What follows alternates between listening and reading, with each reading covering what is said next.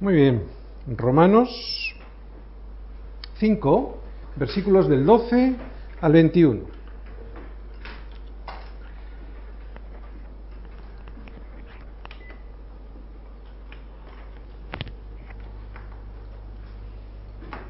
Bien, el mensaje de hoy no es que sea un mensaje muy atractivo, muy al gusto de los predicadores, no es algo que normalmente se predique. ¿Por qué? Porque no es sensacionalista ni tampoco es relevante para la sociedad. No te va a acariciar la oreja, no te va a decir descubre el campeón que hay en ti. Esta es la porción bíblica del libro de Romanos que contiene más teología, con más contenido teológico, que ya es decir del libro de Romanos. Así que no me va a resultar muy atractivo y a mí tampoco me va a resultar muy brillante la exposición.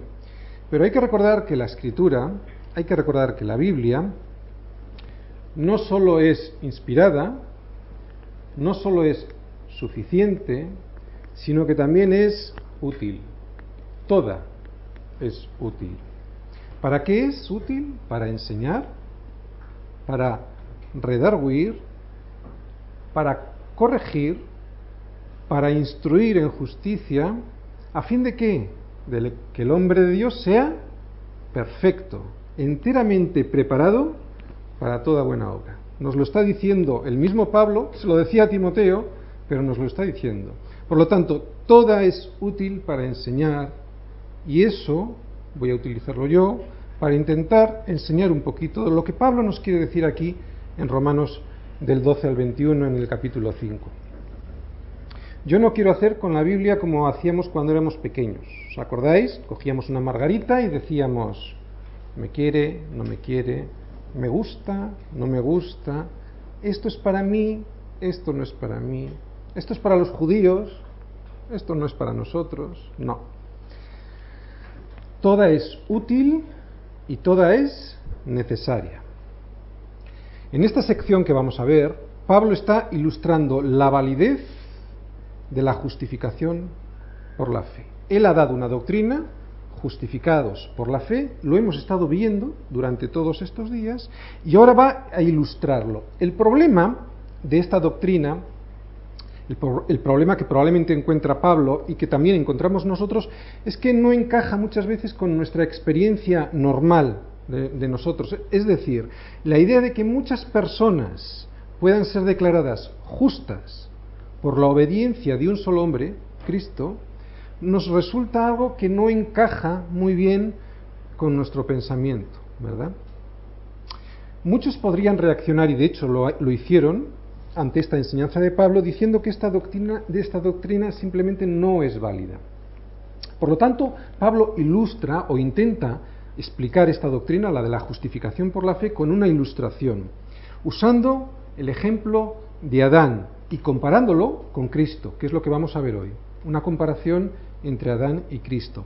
Es decir, tal como por la desobediencia de un hombre, Adán, muchas personas fueron condenadas, de la misma manera, nos va a decir Pablo, por la obediencia de un hombre, Cristo, muchas personas fueron justificadas. Lo que está intentando decir Pablo es lo mismo que tenemos muchas veces nosotros como representantes. Nosotros tenemos unos representantes y sus decisiones nos afectan a nosotros, querámoslo o no. Pues lo mismo Adán y Cristo. Son los representantes de dos tipos de hombres. Adán es el primer Adán y Cristo es el segundo Adán y último, no hay tercero, cuarto. En el primer Adán estábamos representados todos. Allí estábamos todos. Allí estabas tú y allí estaba yo. Es un misterio que no podemos desvelar en su integridad, es verdad, pero que sepas que allí estabas tú y allí estaba yo. En el segundo Adán, Cristo, estarán representando aquellos que voten, aquellos que elijan que Cristo es su Señor, su Salvador, su abogado ante el juicio, su representante ante el Padre. Esta es una introducción, vamos a ver el primer versículo y entra Pablo en la primera parte del argumento. El caso de Adán. Y lo vemos en el versículo 12. Por tanto, como el pecado entró en el mundo por un hombre y por el pecado la muerte, así la muerte pasó a todos los hombres por cuanto todos pecaron. Aquí hay cuatro afirmaciones importantes que Pablo nos está diciendo en este versículo y vamos a verlas una por una. Primero que dice es, el pecado entró en el mundo por un hombre. Este hombre fue el primer Adán. El, apóstol lo que está expresando aquí es la realidad que ocurrió en Génesis 3. Es una realidad histórica lo que ocurrió en Génesis 3. El pecado hizo entrada en el mundo a través de un hombre, Adán. Esto ocurrió en un momento concreto de la historia. Y ese momento, sin duda, es cuando Adán desobedeció a Dios. Este Adán fue el que fracasó.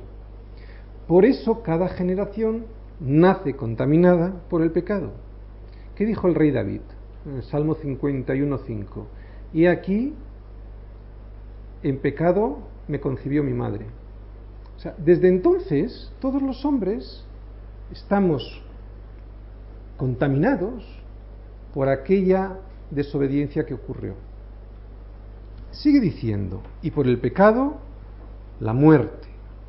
La muerte, nos está queriendo decir Pablo, es consecuencia directa del pecado.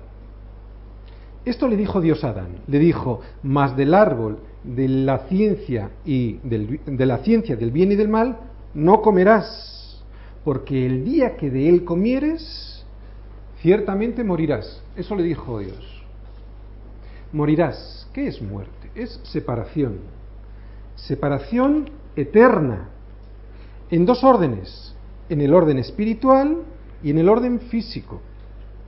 Y lo vamos a explicar hoy aquí. Se muere espiritualmente y se muere también físicamente. Adán fue creado para vivir eternamente. ¿Por qué? Porque fue creado a imagen y semejanza de Dios. Pero cuando pecó, puso a funcionar un mecanismo, el del envejecimiento, el del deterioro y el de la muerte que continúa hasta el día de hoy. Por eso el apóstol Pablo imaginó el pecado como un aguijón, diciendo, el aguijón de la muerte es el pecado. Ese aguijón al clavarse en nosotros, en nuestra misma concepción, nos transmite la muerte. Por eso, hasta el día de hoy, morimos. Pero no fuimos creados para morir. Por eso hasta el día de hoy no nos acostumbramos a morir. Eh, en una conversación muy larga, en un viaje por los Estados Unidos, sabéis que es un país muy grande y entonces cuando vas en coche las distancias son enormes y tienes mucho tiempo para hablar. Iba con un amigo conduciendo e íbamos hablando de muchas cosas y uno de los temas que salió fue el de la muerte. Y eh, hablábamos, decíamos, qué curioso, tenemos toda una vida para acostumbrarnos que nos vamos a morir y no nos acostumbramos. Y yo le decía, es que el hombre no está creado para morir, por eso no nos acostumbramos. Pablo habla de la muerte. En primer lugar, habla de la muerte en un sentido espiritual, en el orden espiritual.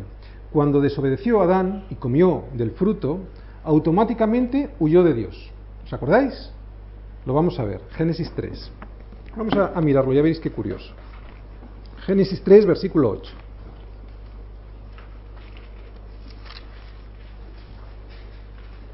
Después de desobedecer, mirad lo que pasó. Dice, y oyeron la voz del Señor, que se paseaba en el huerto, al aire del día, y el hombre y su mujer se escondieron de la presencia del Señor entre los árboles del huerto.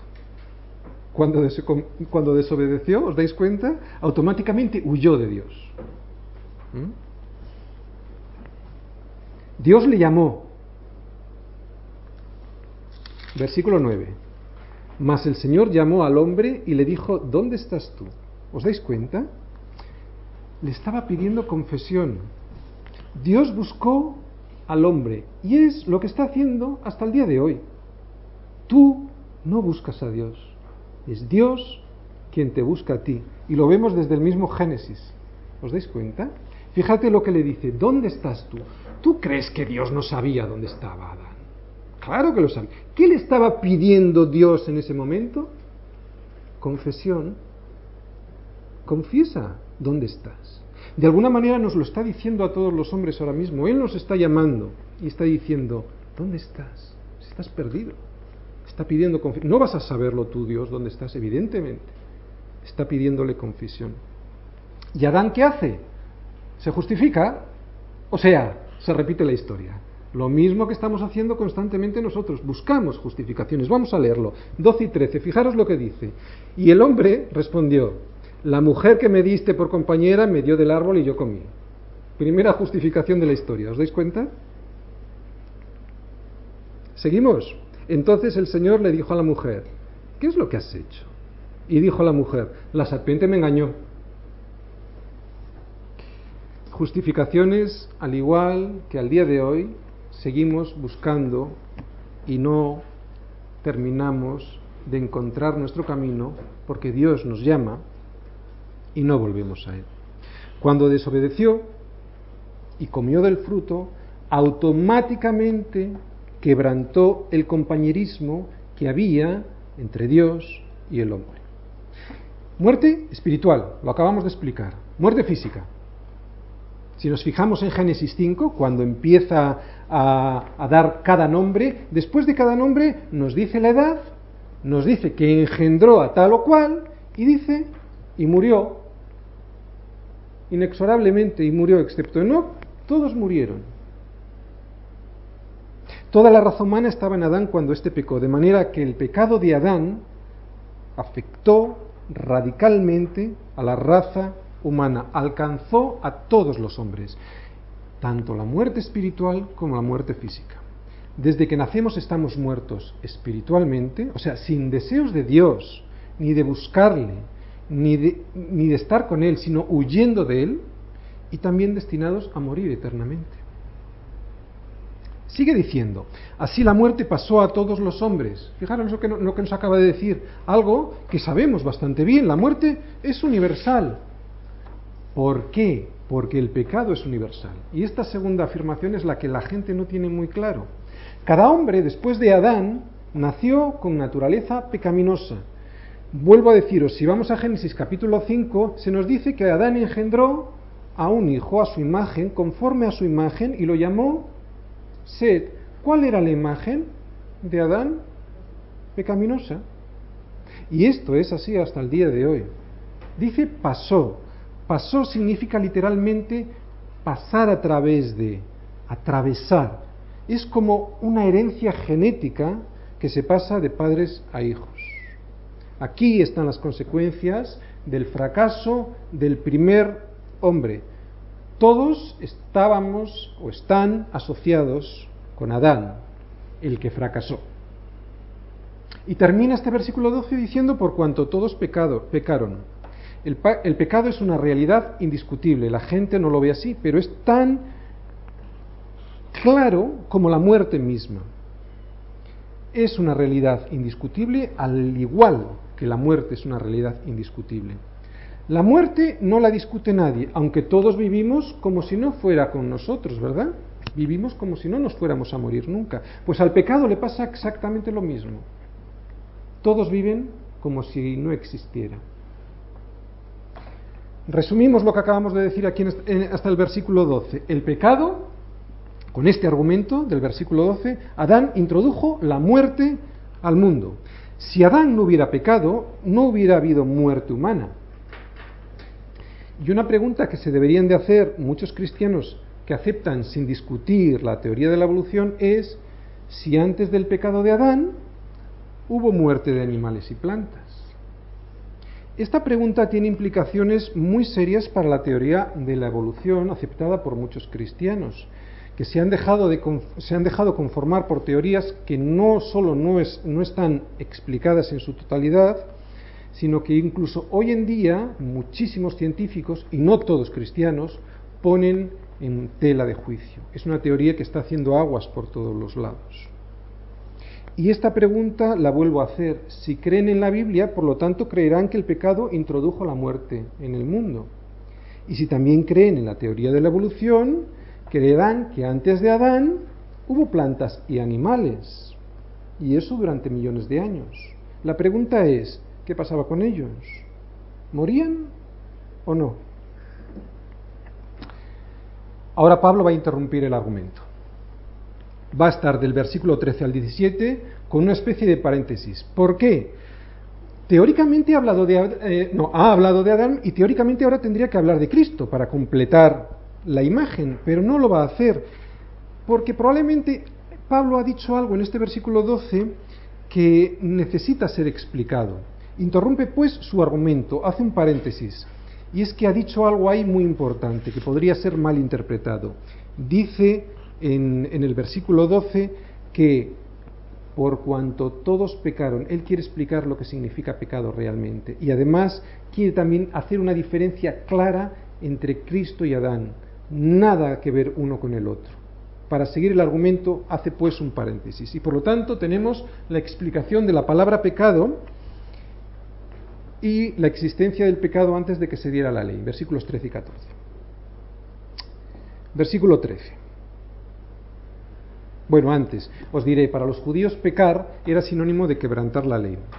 La pregunta es, ¿cuál era la situación de los que vivieron antes que Dios diera la ley? Pues ahora Pablo nos lo va a explicar. Dice, pues antes de la ley, eso es, pues antes de la ley había pecado en el mundo, pero donde no hay ley no se inculpa de pecado. Primera parte dice, pues antes de la ley había pecado en el mundo. Esta frase se refiere al hecho de la existencia del pecado en el mundo desde la caída, Génesis 3, hasta la promulgación de la ley, en Éxodo 20. Dice que había pecado. Sigue diciendo, pero donde no hay ley no se inculpa de pecado. La ley de Moisés fue promulgada en el año 1441 a.C., de manera que las transgresiones de la ley mosaica no se podían imputar al hombre antes de esa fecha, no había ley. No obstante, la sentencia de muerte, como consecuencia del pecado de Adán, a lo largo de la historia continuaba. Por eso sigue diciendo en el versículo 14, no obstante, reinó la muerte desde Adán hasta Moisés, aun en los que no pecaron a la manera de la transgresión de Adán, el cual es figura del que había de venir. Dice, no obstante, reinó la muerte desde Adán hasta Moisés, es decir, todo el tiempo. Todo el tiempo anterior a la promulgación de la ley, la muerte consiguió su objetivo. Y esta fue por consecuencia del pecado. Como existía pecado, existía muerte.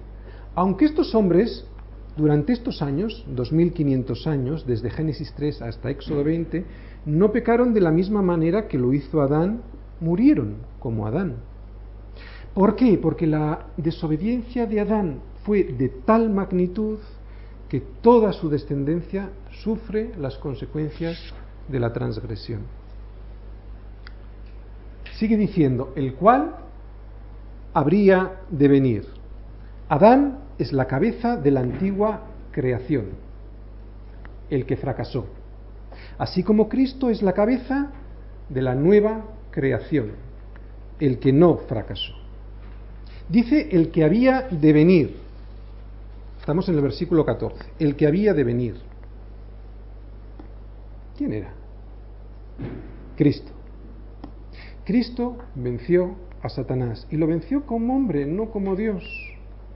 Nos vamos a ir a ver esto en Mateo, Mateo 4 del 1 al 4. Vamos a leer Mateo 4 desde el 1 al 4. Dice en esta porción de la escritura, entonces Jesús fue llevado por el Espíritu al desierto para ser tentado por el diablo. Dios no puede ser tentado. Y después de haber ayunado 40 días y 40 noches, tuvo hambre. Tenía hambre. Y vino a él el tentador y le dijo, si eres hijo de Dios, di que estas piedras se conviertan en pan. Él respondió y dijo, escrito está, no solo de pan vivirá el hombre, sino de toda palabra que sale de la boca de Dios. ¿Sabéis por qué este trozo de la escritura es muy aleccionador? Aquí nos está demostrando que Cristo venció como hombre dependiendo de la escritura, del espíritu y de la oración. Y esto me enseña a mí que Dios es suficiente para mi vida, para vencer cualquier tentación. Cristo es ejemplo de cómo puedo vencer la oración. Con palabra, la escritura, oración y el Espíritu Santo como ayudador en mi vida. La diferencia, ¿dónde está? En que me lo crea, en que me lo crea y en que obedezca. Luego hablaremos del triunfo de la obediencia, del sometimiento, que da poder frente al fracaso de la desobediencia y de la independencia de Dios, que da debilidad, algo que el mundo, que la gente normalmente no entiende, que le parece increíble, que el sometimiento produzca poder, y lo produce, poder de lo alto. Pero luego lo explicamos. Mirar, en este punto también nos podríamos preguntar por qué tardó tanto en promulgarse la ley. ¿Por qué Dios esperó tanto en enviar a su Hijo para establecer la salvación por medio de la muerte y de la expiación y de la resurrección? ¿Por qué? Bueno, no era el tiempo oportuno, eso es evidente. En Gálatas 4:4 se nos dice que venido el cumplimiento del tiempo. O sea, cuando habría de cumplirse todas las cosas, Dios envió a su Hijo. Y también el domingo pasado, en Romanos 5.6, vimos a su tiempo murió por los impíos, a su tiempo. Vamos a hacer una pequeña especulación. ¿Qué pasaría si Dios hubiese enviado a su, a su Hijo inmediatamente después de la caída de Adán y de Eva? ¿Qué sería de ese sacrificio? ¿Estaría perdido en los albores de la, de la historia? ¿No se entendería? ¿Qué hubiera pasado si lo hubiera enviado en tiempos de Noé o de Abraham? Pues no existía todavía la ley. Por lo tanto, no se podía juzgar al pecador. ¿Qué ocurriría si hubiera venido nuestro Señor en tiempos de Moisés, o de los jueces, o de Josué, o del rey David? Pues que la ley todavía, la ley todavía no habría llegado a su plenitud. Es evidente que Jesucristo vino en el tiempo justo, Jesucristo vino en el tiempo oportuno, cuando Dios dijo todo lo que tenía que decir por la ley, por los salmos y por los profetas. Cuando el canon del Antiguo Testamento estaba ya cerrado y el mundo entero había llegado a la madurez. Después de este versículo 14 que estamos, surge una preocupación en la mente de Pablo. Él no quiere dar a entender que Adán y Cristo son exactamente iguales. Por lo tanto, Pablo pasa a una segunda parte en este paréntesis que va a hacer y así intentar explicar las diferencias entre Adán y Cristo.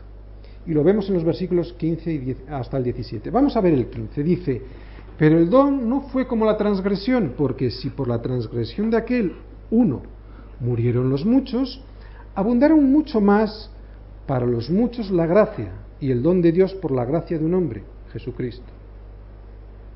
Lo primero que dice es que el don no fue como la transgresión. Pablo desea hacer un contraste entre la gracia y la transgresión. Un contraste entre lo que trajo Adán, el primer Adán, y un contraste con lo que trajo Cristo.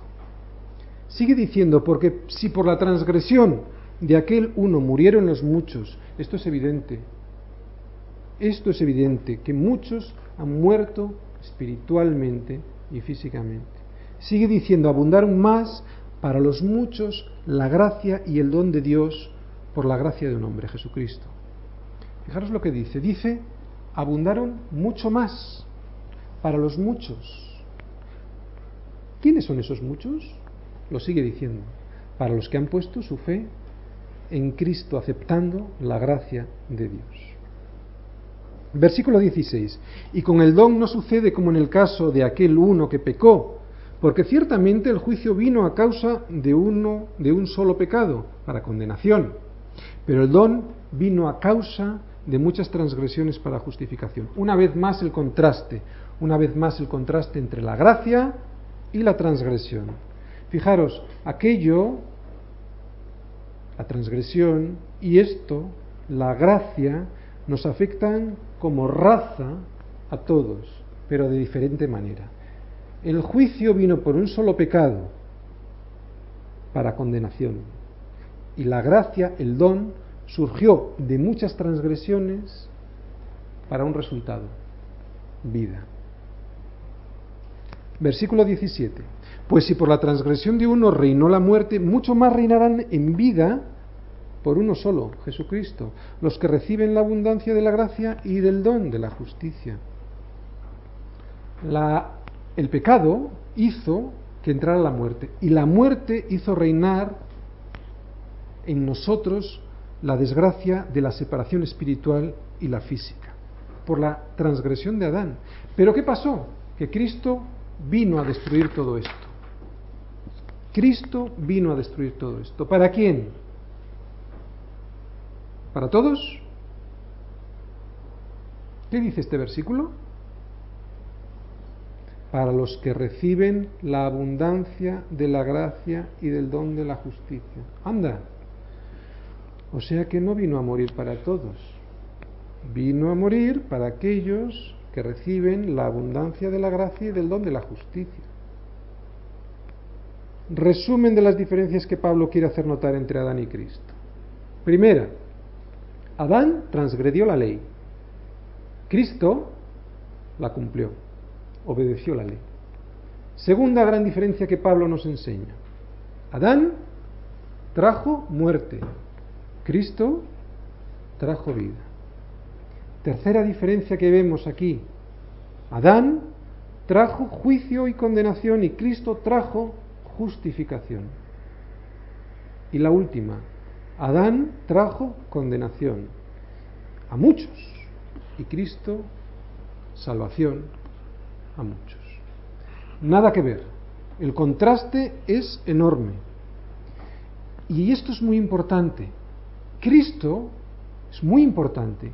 Cristo nos afecta a nosotros como raza tanto como nos afectó el primer Adán. La diferencia está en la elección en la elección de nuestro representante, del que, nos, del que nos represente ante el Padre. Si muero sin Cristo, moriré física y espiritualmente. Separación eternamente del Padre, definitiva. No hay segunda oportunidad. Y de la manera que está establecido de que el hombre muere una sola vez y después de esto, el juicio nos dicen hebreos, ¿verdad? Si mueres sin Cristo, la ira de Dios está sobre ti. Y ya lo siento, no lo digo yo, lo dice el Evangelio de Juan. Juan 3:36. Pero si acepto a Cristo, si acepto a Cristo en mi vida, esta muerte ya no me afecta. Ninguna de las dos, ni la física ni la espiritual. Y vamos a explicarlo. Si Cristo no viene antes a buscarme, moriré. Dejaré este cuerpo, es verdad, pero solo será una muda, hasta que me ponga mi cuerpo eterno. Y volveré al Padre, a mi origen, a la morada preparada para mí por mi hermano mayor, a mi casa. No habrá separación definitiva, no habrá separación eterna. De los que estamos escuchando esto hoy, unos tendremos la posición en el primer Adán y otros en el segundo y último, Cristo. No hay ninguna otra posición, no hay ningún otro estado. Elegir una u otra posición, una u otra representación es nuestra decisión. Una es condenación, otra es salvación y vida eterna. Termina el paréntesis de Pablo y continúa con su explicación y el argumento. Y lo vamos a ver en los versículos 18 al 19. Ahora Pablo regresa al tema que habíamos dejado en el versículo 12. De hecho, si saltamos del 12 al 18 y leemos, veríamos que se entendería perfectamente, de la misma manera. Pablo dio un salto de aquí, hizo un paréntesis para explicarnos lo que significaba el pecado y la superioridad de Cristo sobre Adán. Vamos a leer el versículo 18. Dice, Así que como por la transgresión de uno vino la condenación a todos los hombres, de la misma manera, por la justicia de uno, vino a todos, a todos los hombres, la justificación de vida. Otra vez las dos posiciones. O eliges al que fracasó o te representará el que triunfó.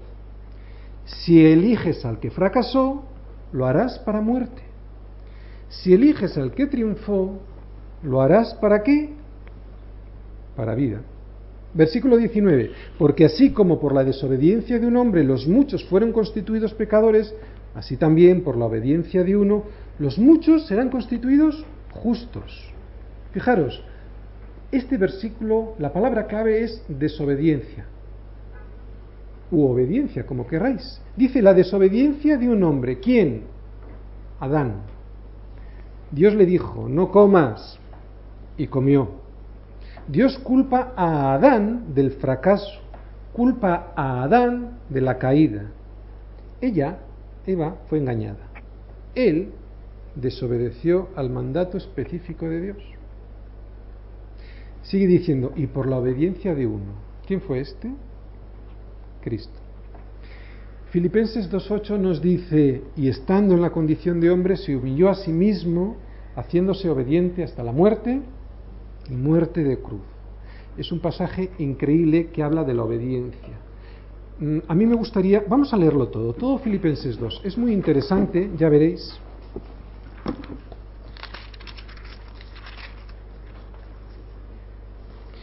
Del 5 al 11. Filipenses 2, versículos del 5 al 11. Dice Pablo, haya pues en vosotros este sentir que hubo también en Cristo Jesús, el cual, fijaros lo que dice aquí, siendo en forma de Dios, no estimó el ser igual a Dios como cosa a que aferrarse, sino que se despojó a sí mismo tomando la forma de siervo, hecho semejante a los hombres, y estando en la condición de hombre, y lo vuelvo a repetir, y estando en la condición de hombre, se humilló a sí mismo, haciéndose obediente, haciéndose obediente hasta la muerte y muerte de cruz. Fijaros lo que trae la obediencia. Siguiente versículo, la obediencia al extremo. Siguiente versículo.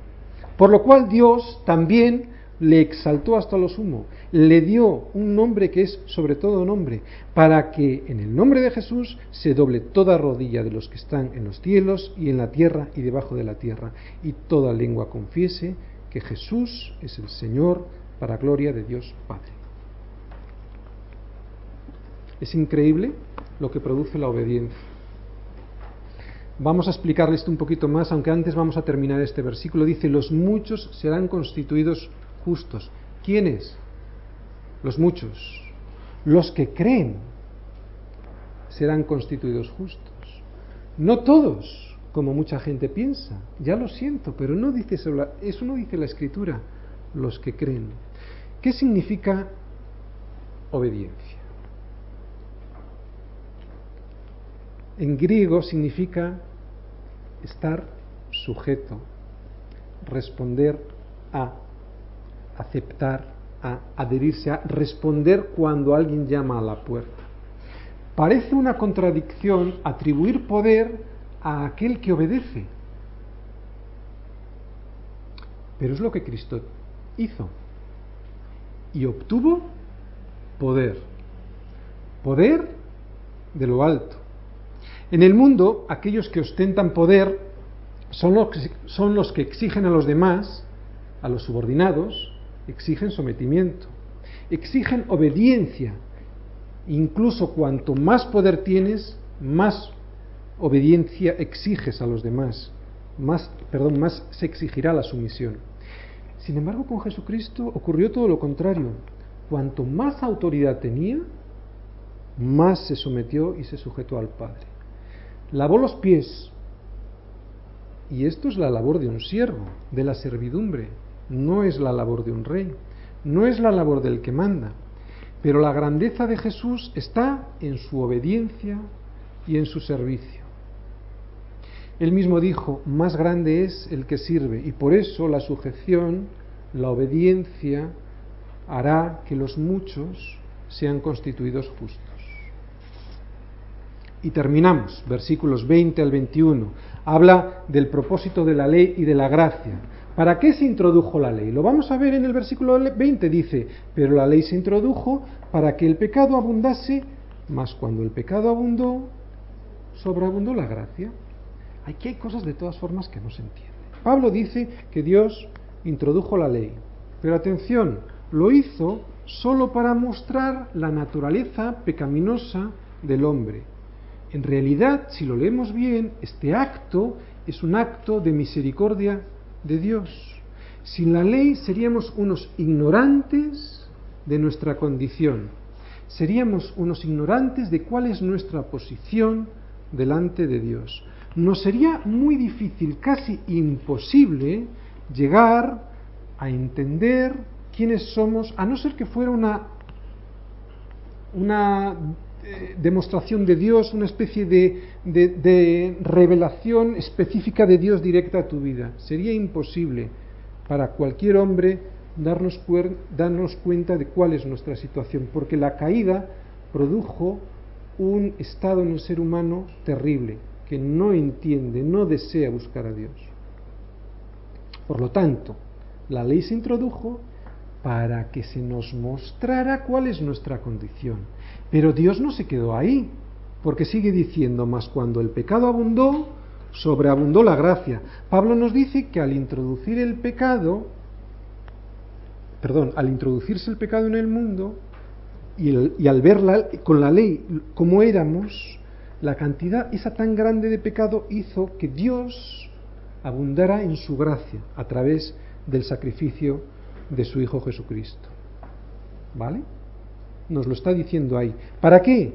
Para que así como el pecado reinó para muerte, seguimos leyendo, así también la gracia reine por la justicia, para vida eterna, para vida eterna mediante Jesucristo nuestro Señor. Vida eterna. Hay un error muy común y vida eterna lo vemos como la vida que nunca acaba, pero vida eterna indica no solo cantidad de vida, sino calidad de vida. Y eso es lo que vino a traernos Cristo, una vida muy diferente de lo que éramos antes, una vida que refleja el carácter de Cristo. Nuestra vida eterna empieza aquí, cuando acepto a Cristo, y va perfeccionándose hasta que el día es perfecto va como la luz de la aurora en aumento hasta que el día es perfecto. Y cuando yo muera, Dios me va a perfeccionar totalmente, me transformará dejando toda debilidad, toda imperfección, haciéndome como Cristo Jesús. Este es el mensaje que tiene Pablo para nosotros, en definitiva el mensaje que tiene Dios para nosotros. Vamos a orar. A mí me gustaría que si hay alguien aquí que no tiene a Cristo en su corazón, pudiera llegar con una oración a tener a, Cristo en su corazón para que a través de la obediencia pudiera entender lo que significa el milagro de la vida eterna. Si hay alguien que quiere entregar su vida al Señor, alguien que todavía no lo ha hecho, este podría ser el momento, el momento de vida, el momento en el que puedes comenzar a tener vida eterna. Puedes orar conmigo. Señor, Gracias por tu palabra. Gracias porque a través de tu palabra yo entiendo cuál es mi situación. Gracias por el Espíritu Santo que hace que entienda, que me ayuda, que me enseña a entender perfectamente cuál es mi situación frente a ti. Señor, yo te pido, Señor, querer seguirte. Quiero que entres en mi vida, y más aún, Señor. Quiero obedecerte para conseguir estar contigo. Me gustaría, Señor, dejar mi vida de pecado. Me gustaría, Señor, reflejar la luz de tu Hijo. Todo esto te lo pido en el nombre de Jesús. Amén.